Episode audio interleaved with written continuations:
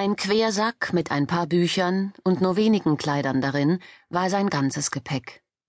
Senna schulterte ihn und trat hinaus ins Freie. Unter seinem Umhang trug er ein schwarzes, bis zu den Füßen reichendes Gewand mit einem großen, weit aufgerissenen Auge auf Bauchhöhe, das von ineinander verschlungenen roten Ornamenten gerahmt wurde. An das Klima in Makrat hatte er sich noch nicht gewöhnt. Im Land des Meeres, aus dem er stammte, waren die Frühlinge mild gewesen, und im Land des Windes war es fast immer warm. Doch hier, im Land der Sonne, wo in diesem Jahr der Rat der Magier seinen Sitz hatte, herrschte im Frühling eine eisige Kälte, fast wie im Winter, und die schwüle, drückende Hitze des Sommers legte sich dann ohne Übergang über das Land. Senna fröstelte und zog sich die Kapuze seines Umhangs über seine langen roten Haare. Er war neunzehn Jahre alt und ein Zauberer. Ein hervorragender Zauberer sogar. Aber er war kein Held, im Gegensatz zu Nial, die sich mit Todesverachtung in den Kampf stürzte. Seine Aufgabe war es gewesen, hinter der Front zu agieren und Strategien zu entwickeln. Und nun, da sich ihm die Gelegenheit bot, den leidenden Völkern seiner Welt in ganz besonderer Weise zu dienen, überkam ihn die Angst. Nach monatelangen Beratungen mit den anderen Zauberern, im Rat und nach zahlreichen Zusammenkünften mit den höchsten Militärs war nun der Augenblick gekommen. Jetzt würde er in See stechen und die Meere befahren, unterwegs zu einem Kontinent, den es, das war ihm durchaus bewusst, vielleicht gar nicht mehr gab. Allein. So hatte es der Rat beschlossen. Ich bin ein Feigling. Seit 150 Jahren war keine Nachricht mehr von der untergetauchten Welt zu ihnen gedrungen.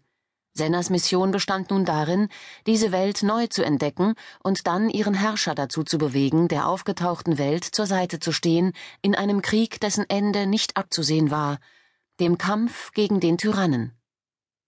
Im fahlen Licht des Morgengrauens kam ihm diese Mission noch aussichtsloser vor. Sein Pferd war bereits gesattelt, doch Senna zögerte, sich hinaufzuschwingen. Noch ist Zeit, noch kann ich umkehren und den Räten erklären, dass es wohl ein Fehler war, dass ich mich geirrt und meine Meinung geändert habe. Er blickte sich um. Keine Menschenseele war zu sehen. Alles schlief. Der richtige Zeitpunkt, die passenden Bedingungen, um sich auf die Reise zu machen. Ohne Abschied. Instinktiv führte er eine Hand zu der Narbe auf seiner Wange. Dann nahm er die Zügel in die Hand und machte sich auf den Weg. Zunächst würde ihn die Reise in das Land des Meeres führen, wo er sich Seeleute suchen musste, die es wagten, mit ihm den Ozean zu befahren. Es war das Land, in dem er geboren war und das er mit acht Jahren verlassen hatte, um seiner Lehrmeisterin Soana in das Land des Windes zu folgen. Seit damals war er nur selten heimgekehrt, denn es war eine lange und beschwerliche Reise.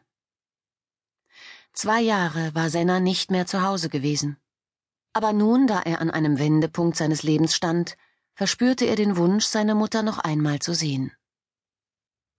Es war schon später Morgen, als er in Velta, seinem Heimatsdorf, eintraf. Am Himmel hingen schwere schwarze Regenwolken, ein Gewitterhimmel, der wie eine Glocke die wenigen Häuser seines Dorfes überspannte. Kein Mensch war auf der Straße, Anscheinend hatten sich alle in Erwartung des Unwetters in ihre Häuser verkrochen. Die Luft war feucht, und Senna sog den starken, durchdringenden Geruch des Meeres, der bis in das Hinterland wehte, tief ein. Das Dorf bestand aus einigen gemauerten Häusern, die mit den für die Gegend typischen Strohdächern gedeckt und von robusten Holzzäunen eingefasst waren.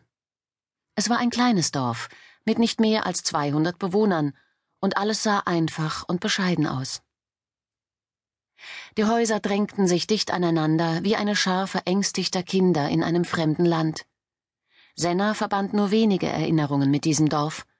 Zwar war er dort geboren, doch die meiste Zeit hatte er mit seiner Familie im Kriegsgebiet gelebt. Nur wenige Male im Jahr, wenn sein Vater Urlaub bekam, waren sie heimgekommen, und nur dann hatte er an alte Verbindungen anknüpfen und seine Freunde wiedersehen können. Dennoch war dies sein Zuhause, seine Heimat.